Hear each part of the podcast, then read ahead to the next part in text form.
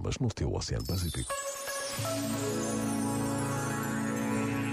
Hoje celebra-se a memória de 103 mártires que, no século XIX, na Coreia, deram o mais radical testemunho da fé cristã.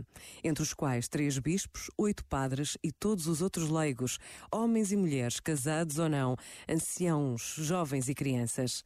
Todos eles deram a sua vida pela Igreja e tem sido assim ao longo da história por todo o mundo. Continua-se a dar a vida pela fé num mistério de amor que em tudo nos ultrapassa.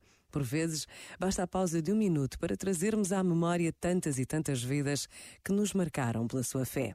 Pensa nisto e boa noite. Este momento está disponível em podcast no site e na app.